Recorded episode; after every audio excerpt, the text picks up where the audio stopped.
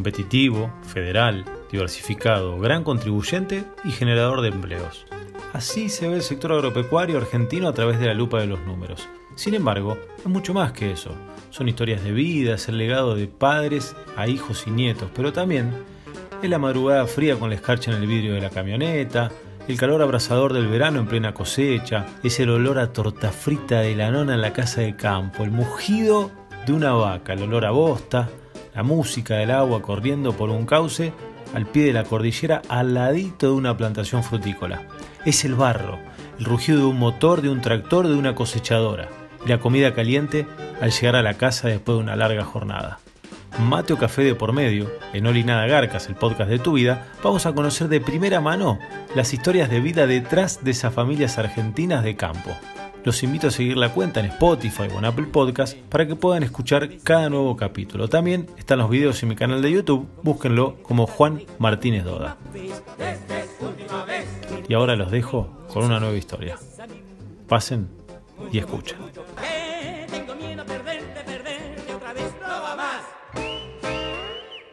Pasa la nafta, ponele Fulltech. Todos los productos que aplicas funcionan mejor con Fulltech. Fulltech es el único auxiliar de aplicación que potencia y optimiza la acción de los fungicidas, herbicidas e insecticidas mientras reduce la deriva y aporta micronutrientes a los cultivos. Fulltech, tecnología full de Spraytech Fertilizantes. Una vez, siempre. Somos pioneros y especialistas en tolvas autodescargables. Nos avalan más de 90 años junto al productor agropecuario de Argentina y el mundo. Somos la pasión y el profesionalismo puestos al servicio de la innovación. Somos Cestari. Escribimos la historia. Cuando me pongo a pensar todo lo que hacía de chico, en primer lugar el deporte, ¿no? El fútbol ni hablar. Yo siempre quería ser mediocampista, cinco, pero no me daba el cuero, me parece. Así que terminé jugando en la delantera, era cabeceador, de nueve jugaba. Desde muy chiquito, desde los nueve años, empecé a trabajar en radio. Hice teatro, hicimos giras, etc. La calle era nuestra vida. A mí me emociona mi hija, ver, ver crecer a mi hija, cómo se desarrolla mi hija, el esfuerzo que hace para un montón de cosas. Me emociona el campo, lo que está atrás del campo, me emociona la naturaleza, me emociona el mar. Yo empecé con esa plantita de soja haciendo los ensayos en la facultad cuando eh, había 300.000 hectáreas de soja en Argentina a Venado Tuerto, viene un americano de la empresa Agro, prácticamente todo el trabajo de mi vida fue ahí, me pone la mano en el hombro este hombre, me dice, ¿sabes que tienes que empezar un programa de soya? ¿Soja? Dije, sí, soya, me dice. Nunca la idea nuestra fue de que la soja iba a ser todo. Otros me dicen, no, vos fuiste un fanático con la soja. Yo siempre hablé de las rotaciones, hablé de la sustentabilidad. A veces mi señora me lo dice, vos me decías que querías alimentar al mundo.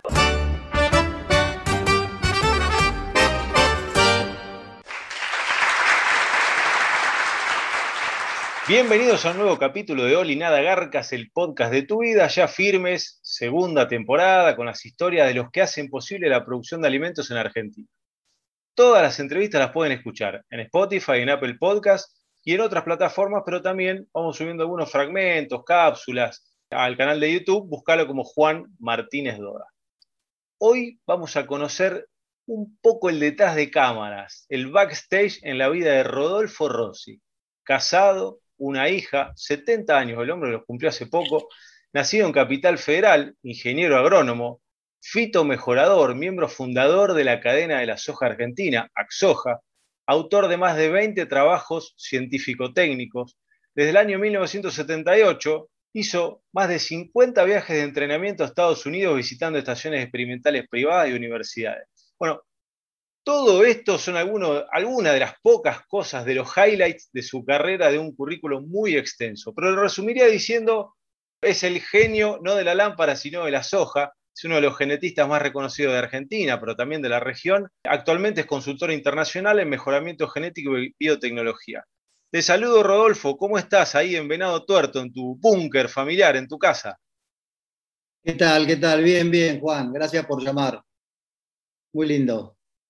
Bueno, Rodolfo, la primera pregunta de este podcast para romper el hielo y empezar la charla, eh, viste que cuando uno conoce al amor de su vida no se olvida nunca de, esa primera vez que la vio. En tu caso, ¿dónde y cómo conociste a la soja? ¿Cómo fue esa primera cita? ¿Qué impresión te causó? Eh, ¿avisoraste algo de lo que después iba a venir? ¿Todo lo que vino con la soja? Mira, yo estaba en la facultad ya en tercer año, tercero para cuarto, estaba como ayudante de, de la cátedra de fertilidad y fertilizantes, porque en esos momentos de los 70 era una cátedra donde se podía trabajar en la investigación, que era un poco mi, lo que yo presentía que era mi, mi vocación, era lo que me gustaba. Y bueno, tenía que empezar a hacer una tesis. A mí me gustaban las tesis, digamos, que, que no fueran de un día para el otro, que duraran un poquito.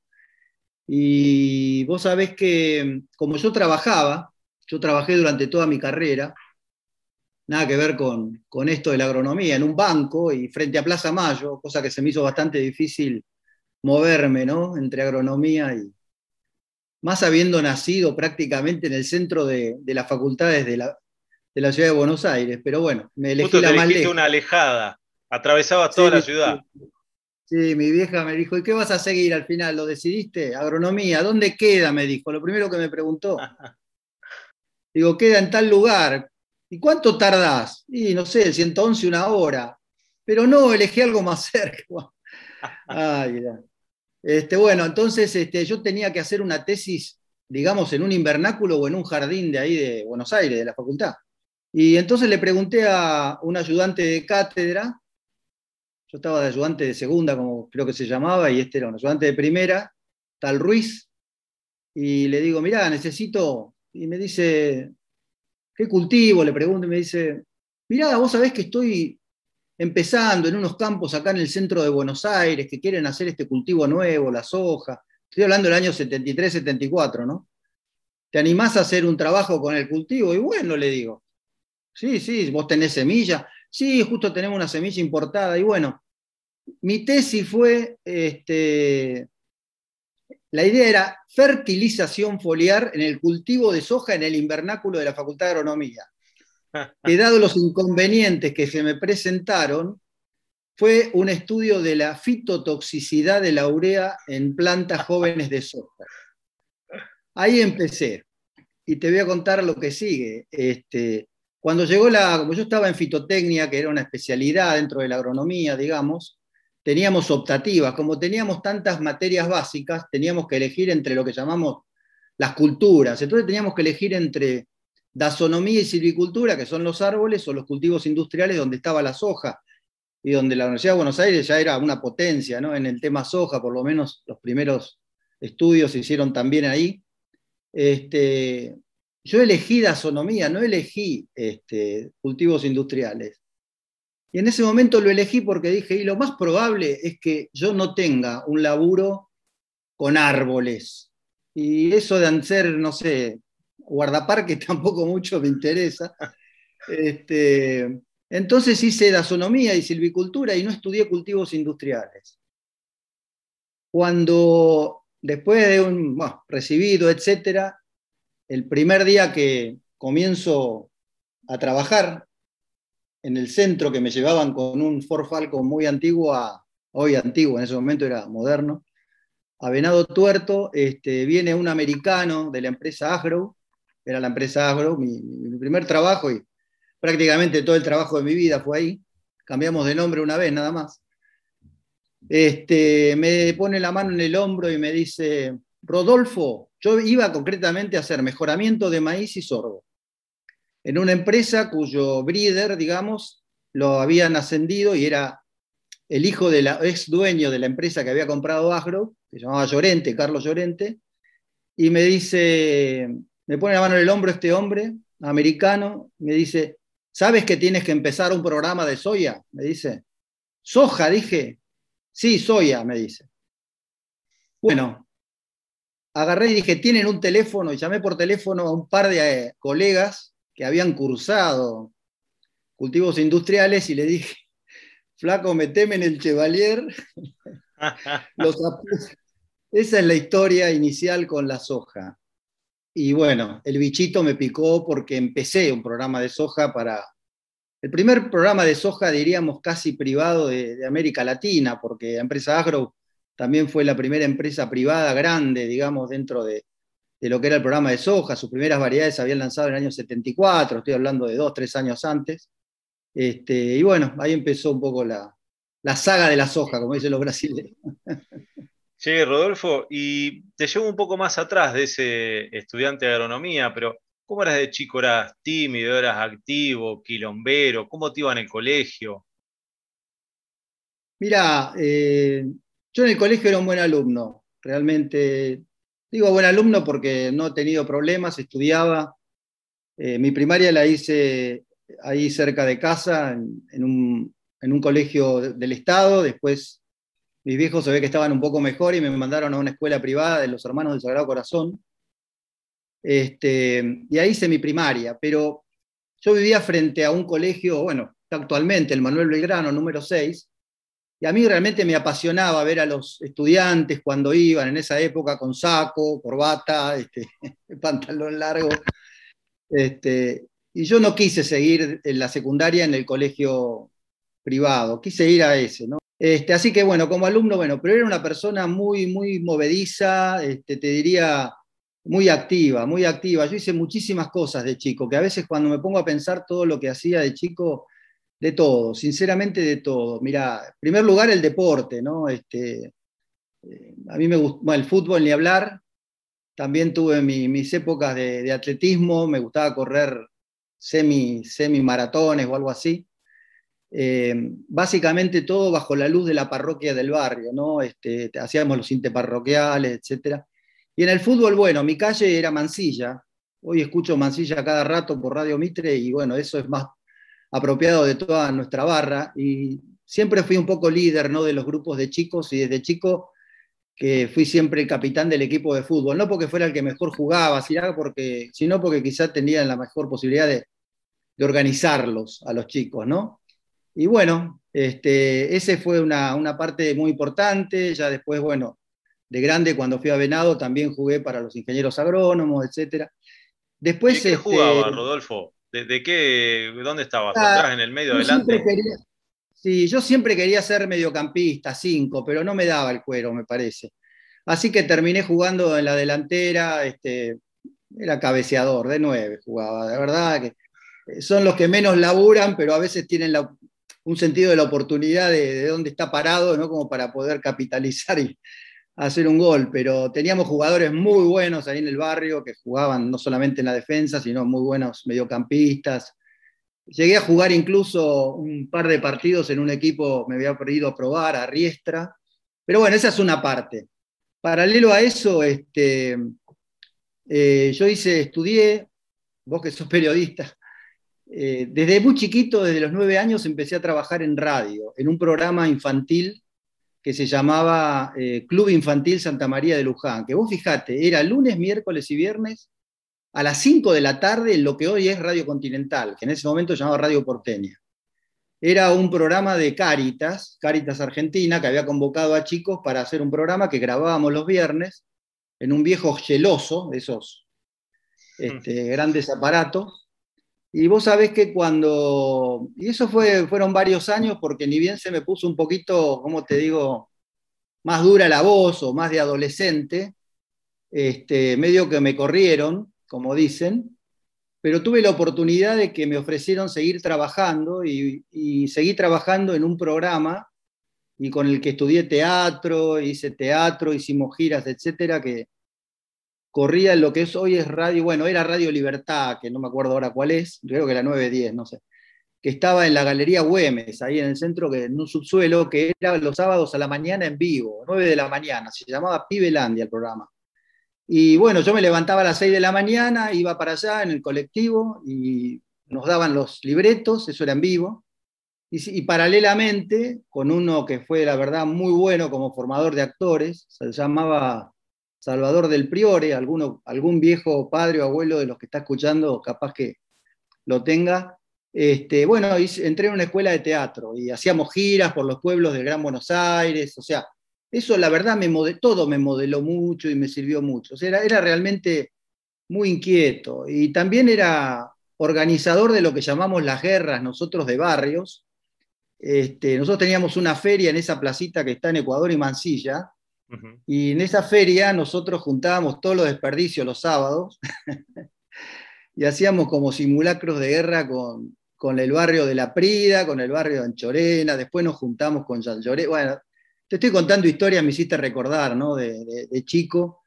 O con lo cual, en conclusión, era, era muy, muy activo, participaba de Acción Católica, jugaba al ping-pong. Era una época de mucha calle, ¿no? Como vos decías, como lo escribías, se jugaba la pelota en la calle, se estaba mucho en la calle con, los del barrio, ¿no? Conocías al que vivía no solo en tu mismo edificio, en el de al lado, en la otra cuadra, a la vuelta. Quizás alguno que tenga 25 o 30 que escucha, que nos está escuchando, por ahí no, sabe de lo que hablamos. No solo eso en Capital Federal, yo que soy de Pergamino, yo no sé cuánto sigue ocurriendo eso hoy. Bueno, vos que vivís en Venado o mismo en Pergamino, que son ciudades por ahí similares, eh, pero, pero eso de la calle y lo otro que me, encantó que me contaste es lo del radioteatro. A mí, el radioteatro, si bien no soy de la época del radioteatro, eh, ahora he escuchado algunos, viste que ahora uno encuentra grabaciones de casi todo en YouTube, en cualquier lado, y realmente te daba una... Yo, aparte me imagino la situación de la escucha, ¿no? De radioteatro, porque ahora, por ejemplo, yo este podcast lo promociono para que uno lo escuche haciendo otra cosa. Por ejemplo, eh, si, eh, la gente de campo laburando arriba del tractor, de la cosechadora, o, viajando, eh, ustedes que están todo el tiempo viajando, bueno, te subís a la camioneta, conectás tu teléfono con la camioneta y lo escuchás. o sea, escuchar haciendo otras cosas. Pero en ese momento era, no, no, nos sentamos a escuchar el radioteatro y a imaginar todo lo que estaba pasando ahí. Y, y, una puerta que se abría allá en el fondo era una puerta que se abría en el fondo, no era una puerta que se abría acá cerca. Y un grito de la otra habitación era un grito del otro. O sea, todo tan bien eh, eh, esquematizado que la verdad que me encanta muchísimo todo eso que tiene que ver con el radioteatro. Em, yo sabés mira, te interrumpo. Eh, vos sabés que yo guardo la radio, la tengo acá, la radio que escuchaba mi familia, los radioteatros. Mm. no sé si andan, de esas radios de lámpara, ¿viste? Y al mediodía había uno. A mí me gustaban a la noche porque se ve que teníamos tiempo y nos poníamos todo alrededor de la radio, pero es tal cual lo que vos decís. Y lo de la calle es parte de mi vida. La calle, hoy, gracias a Dios, varios amigos que compartimos la infancia, después de, bueno, que yo ya estoy más retirado del trabajo intenso que tuve toda mi vida, los hemos recuperado entre nosotros.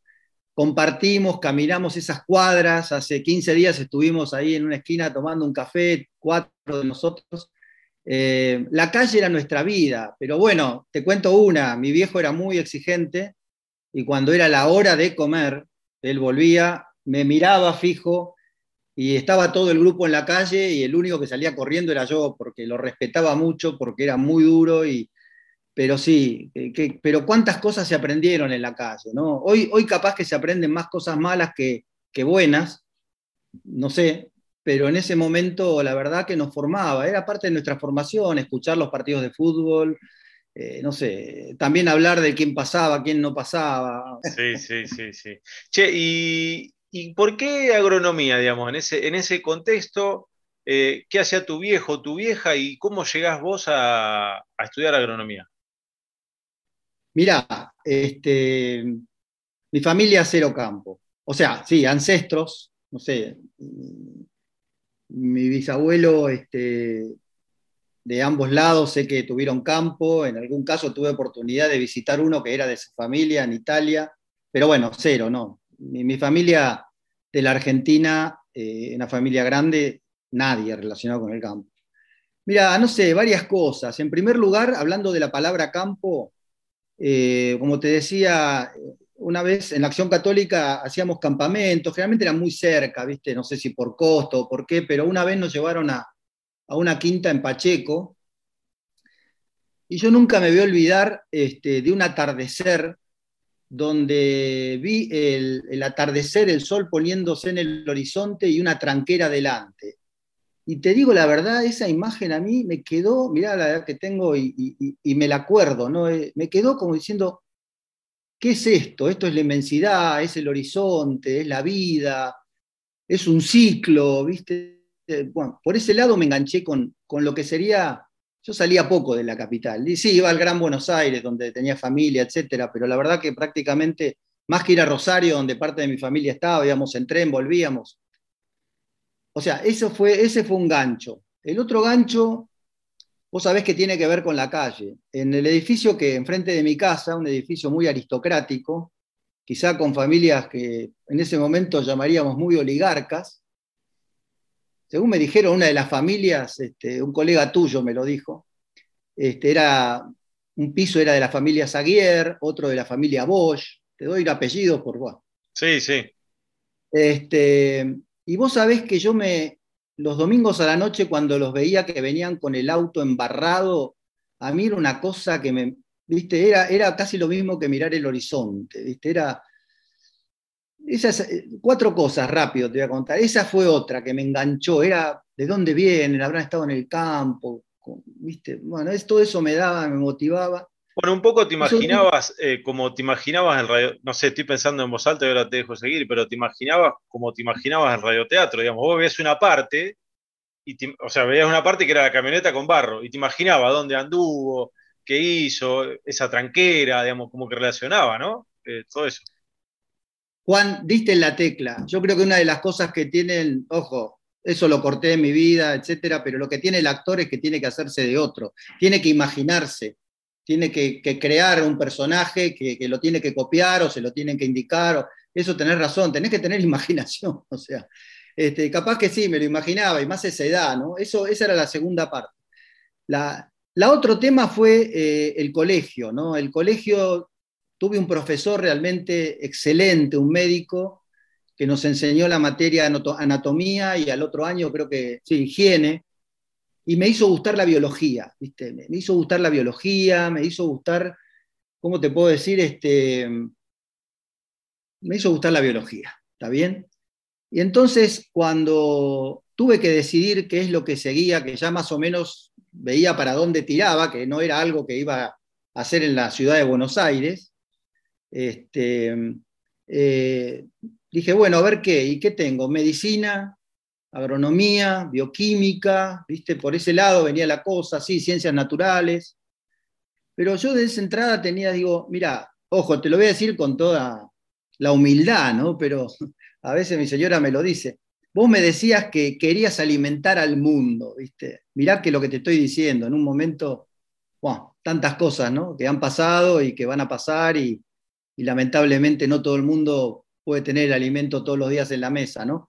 Y después me di cuenta que para alimentar al mundo, no sé, te la hago rápida, había que hacer mejoramiento genético, o sea, había puesto a la esposa, ¿viste?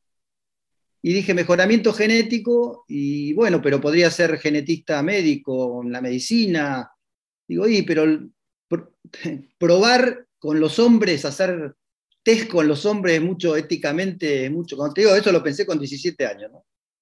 Las plantas es distinto, ¿viste? Porque probás con una, probás con otra, no sé, si tenés que matarla a la planta, se le mata y se siembra otra vez. No sé, o sea, como que vi que en la biología y de las plantas, básicamente, y te cuento una infidencia, pero yo iba a la rural, obviamente, iba a la rural más que nada a conocer chicas, más que a ver los equipos que había en la rural. Y vos sabés que a mí mucho el olor a bosta no me gustaba. Capaz que varios de mis colegas te van a decir que, ¿no? que era lo más, pero a mí como que la vaca, ¿viste? Después la tuve que estudiar, porque a pesar de no haberla estudiado en la facultad, para desarrollar la, parte forrajera tuve que hacer materias optativas, ¿no? Pero te quiero decir que, bueno, un combo de esas cosas hizo que, que, me, decidiera, viste, por agronomía y, y da la casualidad que el día que yo llego a la facultad a ver de qué se trataba, estaban repartiendo unos folletos donde agronomía general pasaba a ser agronomía con orientaciones. Orientaciones que eran agronomía general, zootecnia, fitotecnia, economía, fueron las cuatro que se pusieron en el año, hablando del año 60 y 70. Y leo la de a ver cuál me gustaba, obviamente, en economía no, la general como que tampoco, y la que más investigación tenía eran zootecnia, fitotecnia, y bueno, fitotecnia eran las plantas. Y me vino como anillo al dedo, dije, ah, la pucha, esto es lo que me gusta. Este, y leí el programa y había un programa muy, ¿cómo te diría? En ese momento se estaban armando los grandes semilleros en la Argentina, criaderos. Y era muy, muy así optimista respecto a lo que venía, al futuro. Me acuerdo de, como que me alentó el folleto ese que yo leí, ¿no? Y bueno, me anoté ahí. Así que ahí terminé estudiando agronomía, ¿no? Te escucho y, y, pienso en la cantidad de cosas que construyen, ¿no? Porque hoy, nosotros te conocemos por lo que vos sos desde el punto de vista profesional, alguna vez hemos tenido la posibilidad de compartir algún asado y un poco más, pero eh, eh, en la construcción de un profesional como vos, ya con 70 años y muchos de carrera, eh, ¿qué, pequeñas, ¿qué pequeños detalles van decidiendo en esos 12 años, 13, 15, 17, que, bueno, lo, que vos terminás siendo hoy, ¿no? La calle, las amistades, lo que veías, lo que no tenías, porque obviamente cuando te llamó la atención una tranquera con un atardecer, un amanecer, qué sé yo, eh, era lo que obviamente vos no tenías, porque acá, acá no, yo vivo en Capital, pero en Capital Federal el sol se va muy temprano por atrás de los edificios y se perdió, salvo que estés, bueno, qué sé yo, viendo en el río este, algún amanecer. Em, te quería preguntar, ¿qué cosas crees que, que por ahí te perdiste por, por muchos años en la actividad, muchos viajes. Eh, a veces es una actividad que no tiene fines de semana porque hay que sembrar, cosechar, hacer alguna aplicación, algún trabajo y el clima y, lo que vos mencionaste, la biología manda. Bueno, ¿qué cosas crees que te perdiste? Eh, y bueno, ahora con el tiempo por ahí las ves y quizás ahora las puedes disfrutar. Y mirá, lo primero que me cae es compartir más tiempo con la familia, eso es obvio.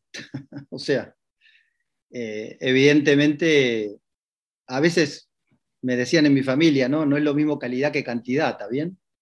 Eh, o sea, uno aprendió de eso, pero de todas maneras tampoco quiero decir que yo era eh, el capo de la calidad, ¿está bien? O sea, hmm.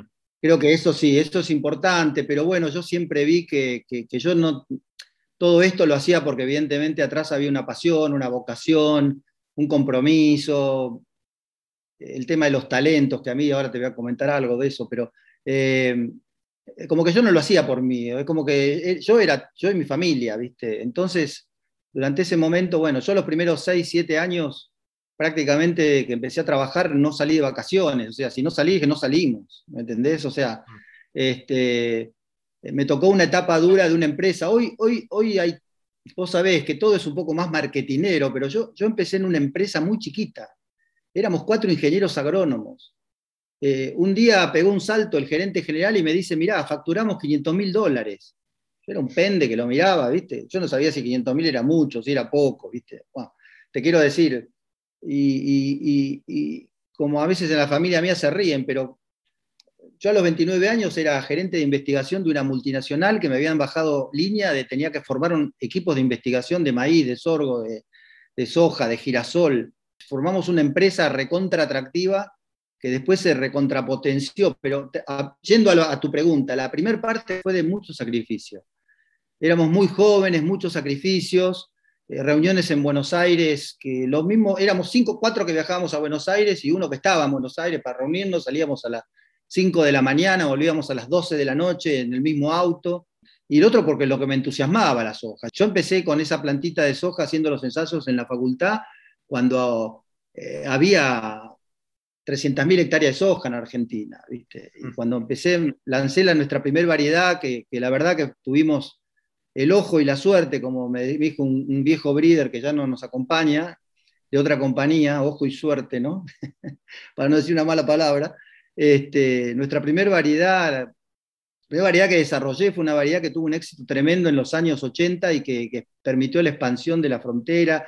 Bueno, la soja fue siempre trabajar en función de la expansión, ¿viste? Aparte, bueno, yo siempre hablé de las rotaciones, hablé de la sustentabilidad, está bien, mm. pero también otros me dicen, no, vos fuiste un fanático con la soja, la llevaste para adelante y para adelante. Sí, la verdad que sí. Pero este, también yo pensé que era un país que tenía la, posibilidad de, producir oleaginosos, como otros, como Brasil Estados Unidos, con los cuales países que estuve siempre muy cerca ni hablar Estados Unidos, que a mí a veces me da vergüenza, yo conocía más los rincones productivos de Estados Unidos que los de Argentina. Pero bueno, todo eso hizo que evidentemente quitara tiempo a esas cosas. No, no, no, no me cae otra cosa que deje de hacer. No, no. Evidentemente, te vas a vivir al interior, el acceso a la cultura es distinto, el acceso a una buena comida en un muy buen restaurante también es distinto, este, Pero bueno, eh, Venado Tuerto es una ciudad que a mí me dio mucho, a, a muchos nos dio mucho. Los ingenieros agrónomos desarrollamos muchos, ¿eh? no, o sea, colegas nuestros llevaron el rugby, llevaron los colegios de inglés, llevaron un montón de cosas que hicieron que, una comunidad que era de 30.000 habitantes, que hoy tiene tres veces la población, eh, forjó muchas cosas, viste, que hizo que sea uno de los lugares más vivibles de la Argentina, ¿no? Y donde nuestra, nuestros colegas, o sea, muchos de nuestros colegas este, contribuyeron, sus familias, sus esposas, sus hijos. Entonces, bueno, eh, de ninguna manera pienso que, ¿cómo te puedo decir? De que perdí, me perdí algo más allá de lo que puede haber sido, obviamente, y es importante, tiempo con la familia, ¿no? y viceversa, ¿Cómo está conformada tu familia? Bueno, mi esposa y mi hija, pero bueno, me han ayudado mucho, me han apoyado mucho. Este, mi señora fue prácticamente la primera psicoanalista que llegó a Venado Tuerto, psicoanalista toda su vida. Este, y, bueno, eh, la verdad que hizo una carrera profesional muy interesante, que también tuvo que a lo mejor renunciar para ir al campo otras aspiraciones que podía haber tenido, ¿no? porque mm. una cosa es un ingeniero agrónomo en el campo y otra cosa es otras son otras profesiones. Pero este, de alguna manera, y, bueno, y mi hija siempre me, me, bueno, tengo fotos yo con mi hija muy bebé, con sorgo, con soja, con maíz. Me acuerdo mi hija me acompañaba a ver ensayos y, y yo le enseñaba en esa época, mirá, el chamico, viste, una maleza, el chamico, y, a veces me decían, mirá, chamico, chamico, bueno, yo qué sé, o sea, realmente después, bueno, siguió, no siguió agronomía, muy parecido a la, o sea, siguió la carrera de mi esposa, pero en otro rubro, pero mi hija, por ejemplo, me acompañó con la saga de la soja transgénica, viste, siempre le llamó la atención, vos sabés que siempre estuvo al lado, siempre como que le llamaba la atención de qué se trataba esa palabra, viste, trans, que era algo distinto, viste. Y bueno, y teníamos una comunicación, cuando presentamos las primeras macetitas, viste, con y sin glifosato en las Expo Agro o Expo Chacra, o no me acuerdo cómo se llamaba, este, iba y, y, conocía a la gente de la Conavia que investigaba, que, perdón, que mm. cuidaba y supervisaba. Este, y vos sabés que dentro de su carrera de psicología en la Universidad de Belgrano, ella hizo una tesis, y te estoy hablando de fines de los 90, ¿no? Una tesis sobre la percepción pública de los transgénicos en Argentina. Mirá, o sea, que yo la sentí como muy comprometida, ¿viste? Después, obviamente, bueno, no, no siguió mi carrera, ¿viste? Pero hoy te puedo decir que aparte de todo lo que ha hecho, este, tiene una mano para las plantas que yo no tuve nunca. Rodolfo, ¿y, qué, ves hoy, de, sin irnos mucho en la cosa técnica, ¿eh? pero qué te enorgullece de lo que es la soja hoy y qué ves para adelante, digamos? Mira, enorgullecerme creo que es el fruto, primero para la Argentina, creo que, eh, eh, hablar, viste, de que es el principal sector de la economía. La Argentina tuvo una oportunidad, una oportunidad que tuvo pioneros, que tuvo gente que se preocupó, que fue forzando, a mí me tocó una parte, y que hoy realmente eh, es, el resultado de una globalización del consumo de alimentos en el mundo. ¿viste? O sea, la Argentina pudo responder a una demanda internacional, por supuesto con una palabra que no nos gusta a nosotros usar, que es techo, pero bueno, en algún momento cada vez estamos más cerca del techo desde el punto de vista volumen, donde Brasil cada vez está con más techo, digamos, y otros países probablemente en África, etcétera, también. Pero te quiero decir que el orgullo es de haber, no sé, trabajado en algo que dio resultado, que hoy el mundo está demandado, que la Argentina puede tener recursos en un país como somos, país pobre, porque teniendo la pobreza que tenemos somos pobres, no podemos decir que somos intermedios, este, de lo que no somos pobres son de, somos de recursos humanos, de inteligencia, de un montón de cosas, pero bueno. Entonces este, creo que, la soja cumple un rol y que ese rol fue por el trabajo de muchísima gente y de muchísimas instituciones también.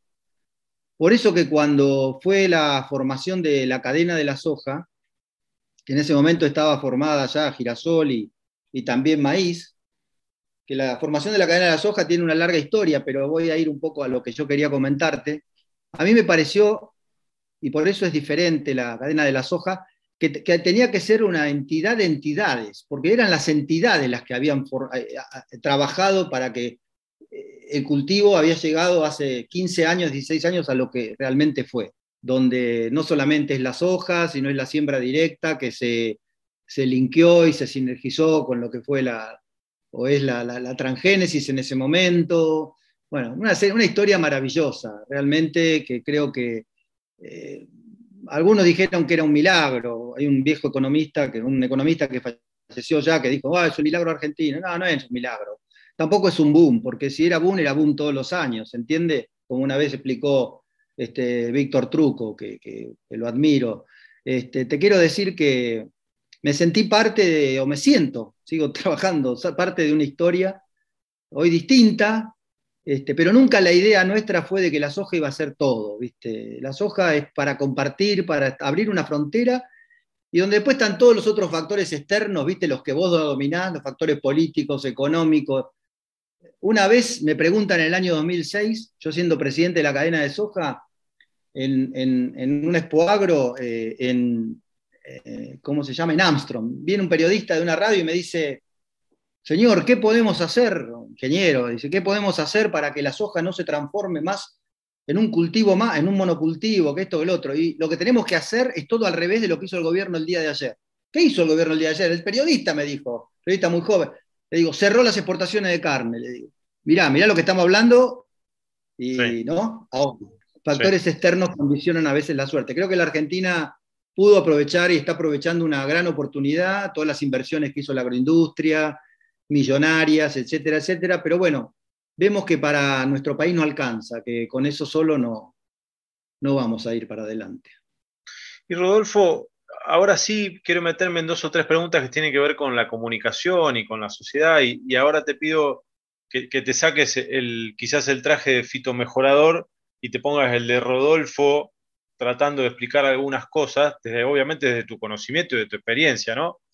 Eh, pero lo primero que te quiero preguntar tiene que ver con la soja transgénica, la mencionaste algunas veces, y ¿qué le dirías a alguien que no quiere comer eh, una soja transgénica porque es un organismo genéticamente modificado?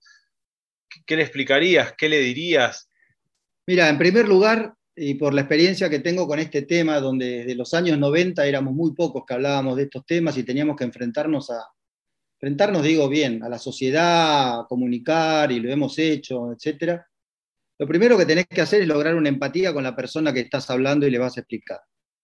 Una vez en una feria alimentaria en Venado Tuerto, en la rural, teníamos una demostración de qué se podía hacer de soja.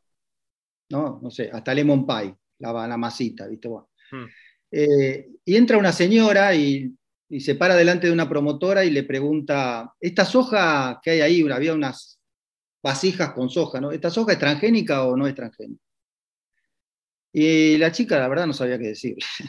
Tampoco la habíamos preparado para eso. Entonces vino y me dice, ingeniero, dice, me están preguntando. Entonces agarré la soja, me la puse en la boca, la mastiqué, la escupí, perdone la palabra, ¿no? Y le digo, retrangénica, le dije, ¿no? Y la mujer me mira y se empezó a matar de risa. Y ahí empezamos a dialogar, ¿viste? Y bueno, ahí empezamos a hablar y le dije, mira, esto es un tema, es un desarrollo científico-tecnológico que hoy por día, para que pueda estar en el mercado, tiene que pasar una serie de filtros, de estudios, etcétera, etcétera. Es muy seguro, ya pasaron muchos años de eso se hacen un montón de pruebas, no solamente, un montón de pruebas, etcétera, etcétera. Es, es la ciencia que ya está en un montón de productos alimenticios que indirectamente estamos consumiendo, que han tenido indirectamente biotecnología atrás, ta, ta, ta, ta, ta. Y eso más que nada desde ese punto de vista. ¿no? Eh, después está el otro punto de vista ambiental, y desde el punto de vista ambiental, al principio tendríamos muchos, muchos beneficios. Nosotros dejamos en ese momento de, de utilizar 20 a 25 principios activos para quedarnos con uno, que era casi agua, digamos, ¿viste? Porque bueno, saquemos la polémica, ¿no? Mm. Eh, era casi agua. Hoy estamos en otra etapa, pero en ese momento el tema ambiental era tan... Ahora, ¿qué hicimos los hombres? Nosotros hicimos la soja transgénica, todos, para 3 litros por hectárea o 2 litros y más 3 litros. Pero cuando vos ibas al final del día, al final del año, a evaluar cuántos litros usabas en tal campo o tal otro, en algunas regiones del país se usaban 15, 18 litros. O sea, de ahí nos fuimos a la miércoles, digamos. Mm. Y después hay un error, que yo siempre lo digo, eh, un error estratégico, creo que de todos, eh, haber sumado en variedad, eh, perdón, cultivos como el maíz, que yo para mí no era tan necesario el tema, con la misma resistencia, cuando íbamos a entrar en una rotación del mismo gen, entre comillas, el mismo gen, ¿no? Entonces quiere decir que el mismo producto, de alguna manera. Entonces, yo lo que le diría a la sociedad en ese, bueno, era eso. A mí me ha tocado tener que comunicar en lugares tremendos, o sea, eh, yo he estado en... hostiles, digamos. Mira, te cuento una. Yo estoy poco plagado de anécdotas, ¿viste? Porque, bueno, de alguna manera la vida a veces te las da, pero una vez me invitan a un lugar en la calle Diagonal Norte, un subsuelo que se llamaba, no sé si estará, Teatro del Pueblo. Te estoy hablando fines de a mediados de los 90, año 94-95. Ya estábamos hablando. Había dos personas que hablaban de estos temas. Una era Juan Kikebush, de la empresa Sibagay, un colega que aprecio mucho, un amigo, y, yo, que fuimos los primeros que llevamos los papelitos a la Conavia para que permitan al maíz o a la soja ser regulado. Y bueno, yo di una charla sobre ese tema, después habló otra persona sobre un tema ambiental, que era la contaminación que había tenido la costa de Buenos Aires con un derrame de petróleo en la zona de Magdalena, era un ambiente, te imaginaste, ¿no? Estoy hablando 25 años atrás, un poco más. Y de repente cuando termina y viene el panel, preguntas y respuestas, una señora de, estaba teatro, viste, así, tipo anfiteatro, allá arriba, una persona morocha, grandota, una mujer, me dice, tengo una pregunta para el ingeniero con un acento bien tucumano, y me dice, yo vivía en el cerro, dice, en la cocha, papá, papá, papá, papá. Y antes era todo monte, monte, monte, monte, dice. Y ahora está todo lleno de soja transgénica, me dice. ¿Está bien? La soja transgénica no había salido al mercado.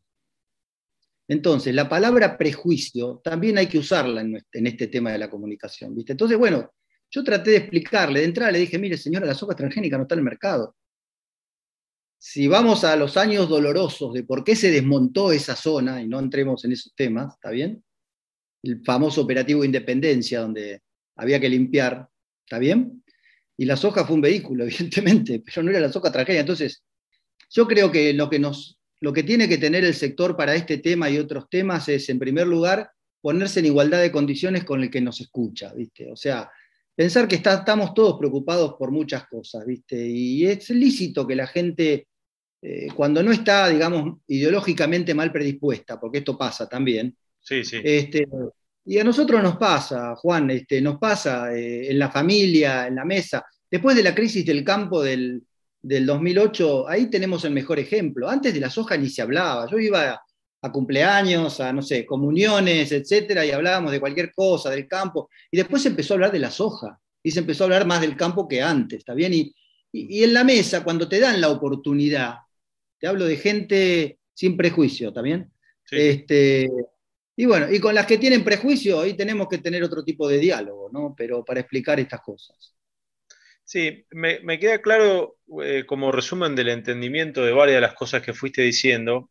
Me parece interesante destacar que en muchos casos tiene que ver el uso que se hace de las cosas y no la cosa en sí, ¿no? Porque eh, a la soja se le endilga o se le cargan un montón de cosas y quizás es el icono eh, desde el yuyo en adelante y antes del yuyo, entre comillas, también, se le endilgan y se le cargan muchas cosas que en realidad no tienen que ver con ese pequeño grano que se siembra, y, ¿no? sino con lo que se hace antes o después y, con, como vos dijiste, bueno, si hay una aplicación de un herbicida eh, cinco veces más de la que se pensó inicialmente que podía hacerse, bueno, ahí la soja no tiene nada que ver. Ahí tiene que ver una acción. Y, así como hoy, digamos, podemos hablar de, hacer mal una aplicación un día de viento o sin la humedad correcta, como se puede hacer de alguien que maneja 220 en una ruta que tiene máxima 120, digamos, podemos abrir un montón de cosas. Me parece que, eso es lo, lo, interesante y lo otro que decías respecto de la empatía, ¿no? Eh, me parece que ponerse en el lugar del otro, como vos decías, eh, e, es un puntapié inicial interesante, porque yo siempre pienso que si a mí me dicen sobre un tema que no sé, supongamos petrolero o lo que sea, y no lo sé, y bueno, yo, como vos decías, sin prejuicio, ¿no? Pero a priori iba a decir, che, bueno, necesito un referente en el que yo confíe, que puede ser un vecino que trabaja en el petróleo, ponele, no sé, por decirte, que, o que en este caso eras vos yendo al cumpleaños, al bautismo o a la confirmación, eh, que me lo cuente de primera mano y que me diga, bueno, cómo son las cosas, aunque sea para él, es una persona que en, la, en la que confío, ¿no? O para ella. Me parece que eso también es otra punto importante. Y darle a veces la oportunidad. Mira, en el año 2002, me hiciste acordar también, muy linda esta charla porque me hace acordar muchas cosas. Eh, Satorre, ¿viste? El, colega nuestro de la Universidad de Buenos Aires, me invita a escribir un, un, trabajo para una revista de la facultad, de la facultad de la UBA, sobre la percepción pública, bueno, todo el tema, contar todo un poco la historia de lo que pasaba. Te hablo del 2002, que a veces hacía cuatro años que estaba el maíz transgénico y seis que estaba la soja. Y vos sabés cómo lo titulé, lo titulé Los hechos y los derechos. Entonces, los hechos que eran y lo concreto que estaba pasando en nuestro campo, la agricultura, el aumento de la producción, duplicación del área de siembra, incorporación de la siembra directa, menor uso de herbicidas, de principios activos, bueno, todo, eso, y los derechos de la gente a conocer lo que estamos haciendo. Y ahí habla, viste, de tender puentes y todo eso. Yo ya en ese momento percibía, después de haber pasado esa mansadora, viste, que compartí con otros en esta etapa, de ser un poco la cara de, junto con otros, nunca me la, me la creo, ¿no? Pero la verdad que éramos los pocos que hablábamos de estos temas. Después se sumó un montón de gente y hay trabajos científicos que demuestran las ventajas, etcétera, etcétera.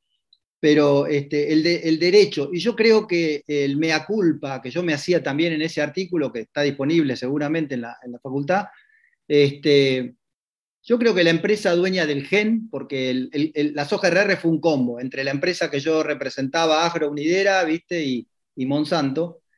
Y la empresa mucho no se preocupó, ¿viste? En ese tema de tender los puentes. La verdad que la campaña de comunicación no fue buena. El tema es que la cosa se aprobaba, etcétera, aprobara, perdón, etcétera, etcétera. Y bueno, yo creo que eso no fue bueno. Está bien, tampoco hubo un esfuerzo frente a eso que hoy creo que todos lo han asumido que hay que hacerlo en otro tipo de cosas, quizá. Entonces, este, quizá por la vorágine, viste, de llegar al mercado, de sacar, pero bueno, dentro del pago chico, digamos, teníamos que hacerlo. Y, creo que la forma, y hoy creo que eso no, no, no, no debería cambiar, es crear la empatía con el otro. Estamos todos en el mismo barco, uno estará, viste, no sé, en la proa, en la popa, no sé, en la sala de máquina, el otro será el mozo del restaurante, viste, pero eh, yo creo que eso yo lo tuve siempre en la cabeza, ¿viste? Yo de chico aprendí mucho de todo eso, ¿viste? De, que todos estamos en lo mismo y que cada uno tiene, tiene una función. La soja transgénica, como me dijo a mí el, padre de la soja a nivel mundial, el doctor Harwick, eh, just a gene, es, o sea, es un gen.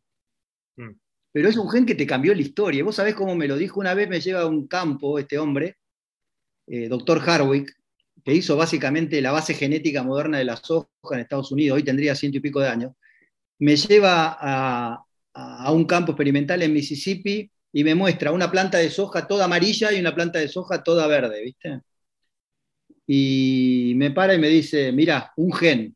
Entonces ahí me quedó eso. Eso fue antes de la soja transgénica. Y vos sabés por qué, porque una era, tenía el gen de, la no, no nodulación, con lo cual no fijaba nitrógeno, y la otra era con el gen normal, ¿no? Y entonces a veces un gen mueve montañas, ¿viste? Eh, son progresos que a veces este, tienen una resistencia y es lógico que la tuviera, porque era algo distinto, algo como se llama ahora, era transgresor, aparte de ser trans, porque cambiaba de mm. una especie a otra, era algo transgresor. Este, pero bueno, a veces la innovación también crea ciertas resistencias y es lógico que tenés que saber explicarlo. ¿viste? Mm. Rodolfo, hemos hablado bastante, arrancamos con algunas cosas personales, nos metimos de lleno en algunas cosas más, no diría técnicas, pero vinculadas al rubro y quiero terminar con algunas preguntas también personales de cierre. La primera tiene que ver con qué aprendiste de tus viejos, qué, legado recibiste que, te ha servido, como te decía hace un rato, en la construcción de ese Rodolfo Rossi que, sos vos y hoy que has forjado? Mira, de, mi papá, que hace ya muchos años, décadas que no está con, nosotros, aprendí un poco el compromiso más tirando para lo que sería lo que, el, tema social, el tema del otro, ¿no? El tema de que de alguna manera y más fuera del trabajo tenemos que hacer algo más por los demás. Mi viejo fue este, empleado de, de una de las empresas que después terminó siendo Aerolíneas Argentinas, con lo cual cuando yo nací era Aerolíneas Argentinas, y mi viejo es uno de los, fue uno de los fundadores de, un sindicato que hoy está en la boga, que se llama APA, Asociación Personal Aeronáutico, que tiene su sede todavía en la calle Anchorena entre Mansilla y, Charcas, o, Marcelo T, no sé. Y, yo, mi viejo peronista fuerte de esa época, eh, compañero de muchas personas que eran algunos bastante famosos porque se los veía en los diarios, etc. Eh, siempre tuvo esa, esa vocación, viste, de, solidaridad, de apoyo al otro, de, hacer cosas fuera de lo que después era su trabajo, porque mi viejo laburaba y aparte era delegado, no sé si me entendés lo que te digo. Y a mí eh, a mí me hizo entender un montón de cosas. Y yo creo que esa parte es lo que yo saqué para poderme a trabajar en cosas también, sacándole, como te digo, tiempo a mi familia y, como también al trabajo, a, formar capital social, desde el, no económico, sino capital social, viste, en determinadas.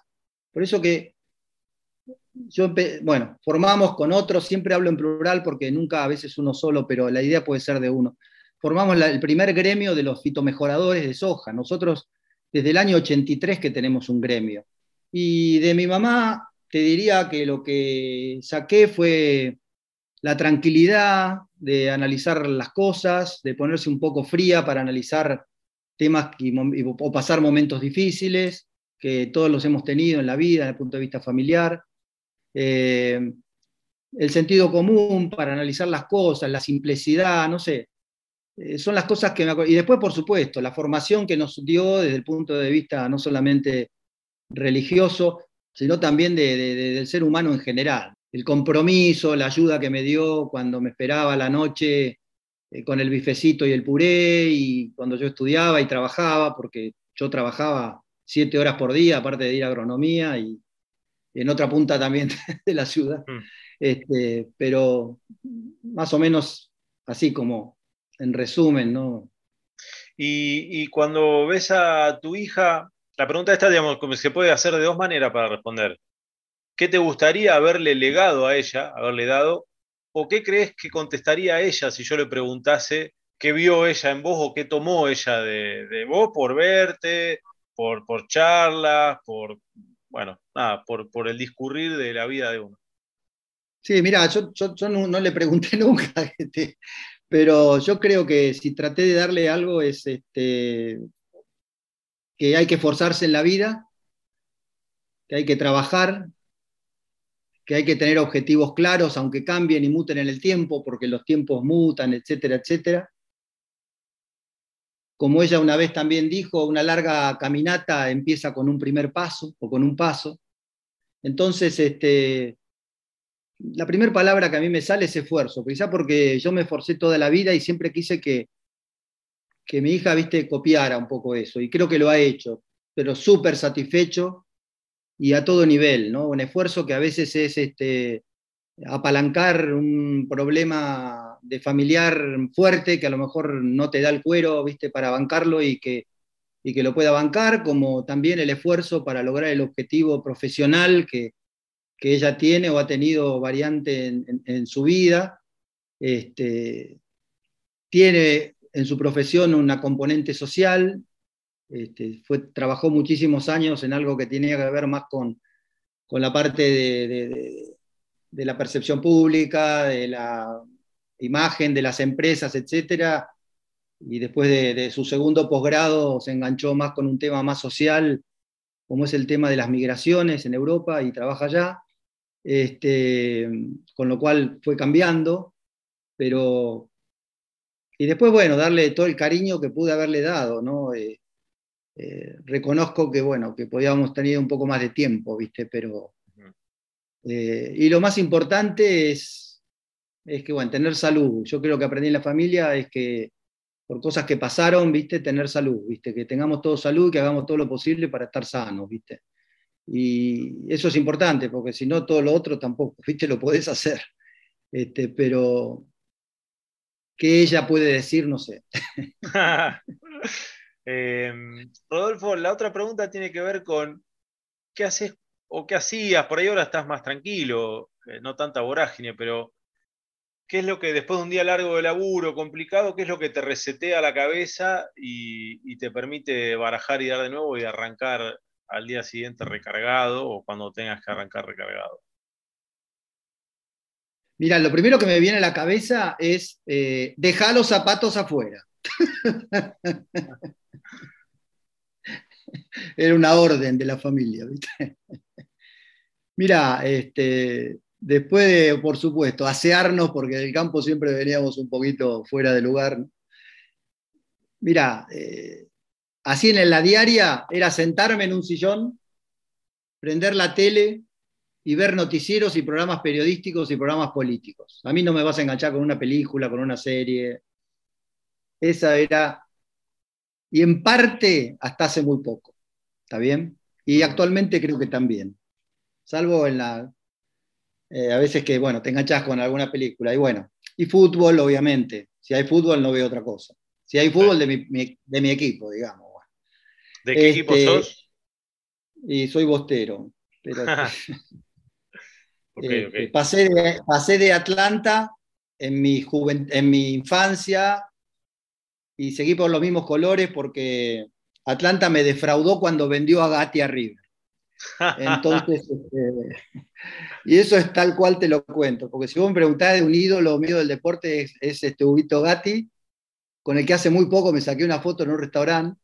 Este, y bueno, yo de chico me llevaban a la cancha de Atlanta, un primo mío que jugaba en Atlanta, y me sentaba, me ponía atrás del arco de él, y para mí fue un ídolo, ¿viste? Y un día me enojé porque lo vendieron, y, y bueno, dije, ¿de qué equipo soy? Tiene que, y yo dije, bueno, de, ese razonamiento, digo, de los mismos colores. Digo, no, Central me queda en Rosario, yo tengo a Boca acá nomás.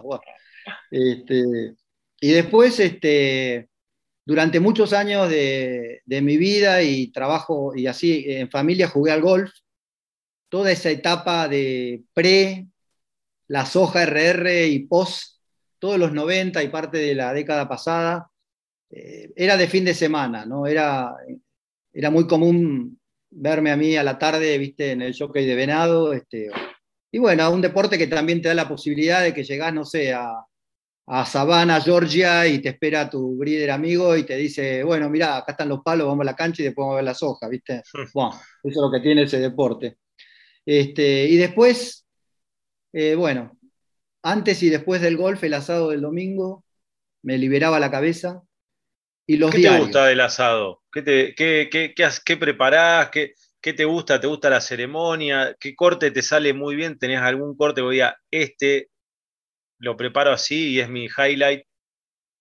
Mira, a mí eh, el corte que me piden, no el corte, la, lo que me piden en la parrilla, en los últimos años fue así creciendo, creciendo, creciendo, eh, son las distintas versiones del matambre a la pizza. Este, en la familia, en los amigos, les mando las fotos a veces de lejos y me dicen, che, llévame a venado. Eh, después, por supuesto, cualquier un montón de... En una época fue el pollo a la parrilla con mucho limón y, no sé, algunos condimentos, pero te digo que en los últimos años este, ese es el corte porque me dicen, voy para allá, pero me tenés que pegar con tal cosa, y es eso. y Rodolfo, ¿hay algo que, que hoy te, emociona o que vos digas, la verdad que esto me emociona algo, ver, hacer, compartir? A mí me emociona a mi hija, ver, ver crecer a mi hija, cómo se desarrolla mi hija, el esfuerzo que hace para un montón de cosas, cuando ha tomado a veces el timón de algún problema, ¿viste? Y de qué manera lo tomó, eh, en síntesis, es, es, realmente. Y después lo, a mí me emociona, me emociona el campo, lo que está atrás del campo, me emociona la naturaleza, me emociona el mar. Hoy hoy te digo, estar cerca del mar, que estoy bastante seguido, eh, es, como mi lugar. Eh, cuando uno mira el mar, no es lo mismo que ver eso que te mostré el primer, que te dije del primer día, ¿no? De ver en el mar argentino generalmente lo que ves es la luna llena saliendo más que el sol poniéndose, obviamente. Mm. Este, por lo menos la costa bonaerense. Este, pero atrás del mar también tenés biología, tenés naturaleza, tenés... También en, el campo, vos viste que en un gramo de suelo tenés, no sé, miles y miles o millones de microbios, viste, entonces que no los ves. Imagínate los miles y miles de cosas que tenés abajo de, ese horizonte de agua, ¿no? Entonces, la inmensidad, eh, esa ola que para que se mueva no hay que empujarla, sino que es producto de la naturaleza. No sé, me sale decir eso. Por un lado, lo que te comenté, y, después para mí la emociona la naturaleza, me emociona, me emociona que la gente progrese, me, emociona que la gente se le dé con el esfuerzo que hizo para algún objetivo, te lo vuelvo a repetir, eso para mí es muy importante, o sea, eh, yo creo que siempre hay lugar ¿viste? Para, para hacer un poco más. No ser, sino hacer un poco más por uno este, y por los demás. Las adversidades, si las podés superar mejor, y para eso obviamente hay que esforzarse, pero, pero bueno, eso entramos en un capítulo más de la psicología y la sociología, ¿viste?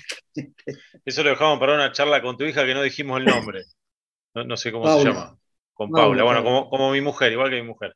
Y Rodolfo, la última en realidad la penúltima, porque la última ya todos saben cuál es, pero la última, eh, ¿qué le dirías a, si tenés la oportunidad, permitime la licencia periodística y de la imaginación, si tuviese la oportunidad de viajar eh, al Rodolfo de los, pongamos, 30 años, cuando tenías 30, cuando tenías 25, poné vos la edad que quieras y viajá vos al momento que quieras, ¿qué le diría? Le diría, seguí por acá, eh, ojo con esto, no te olvides de tal cosa.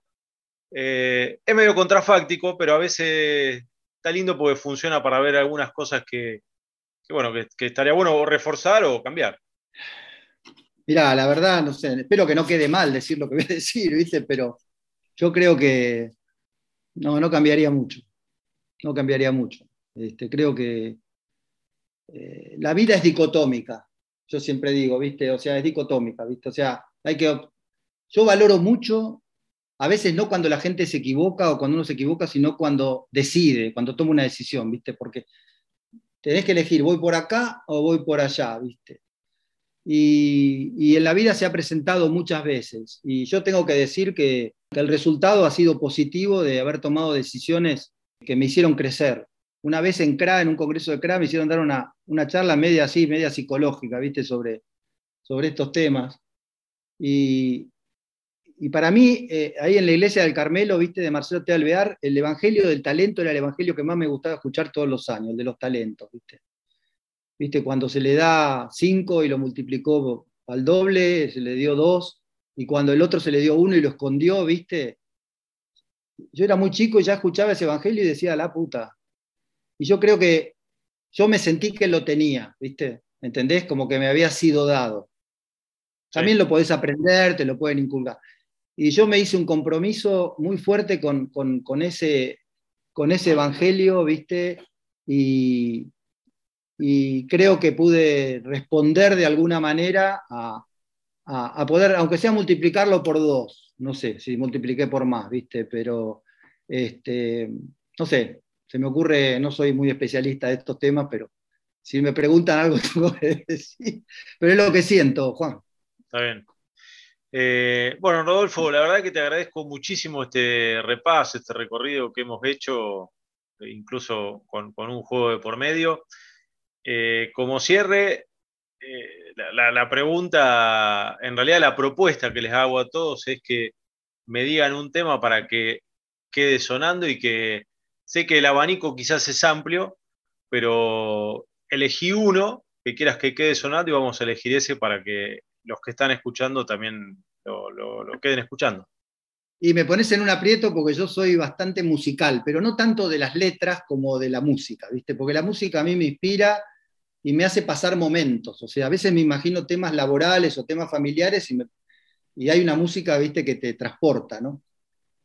pero Dancing Queen es la canción que me copa y que puedo compartir en un momento de alegría, ¿viste? Y, que de alguna manera tapiza todas estas cosas que estamos hablando, ¿viste? Creo que, que la buena onda, la alegría, este, y relacionada un poco también a que coincidió con el nacimiento también de, mi hija, justo la explosión del grupo ABBA con chiquititas, y, pero yo me quedo con esta, ¿viste? Este, es la canción alegre y que me parece lindo como para los que tuvieron la paciencia de escucharnos, este, por lo menos tengan un premio de una de las canciones más, más divertidas que creo que se hizo en la historia, ¿no? No sé, y a mí me gusta, la tengo y la paso cada rato.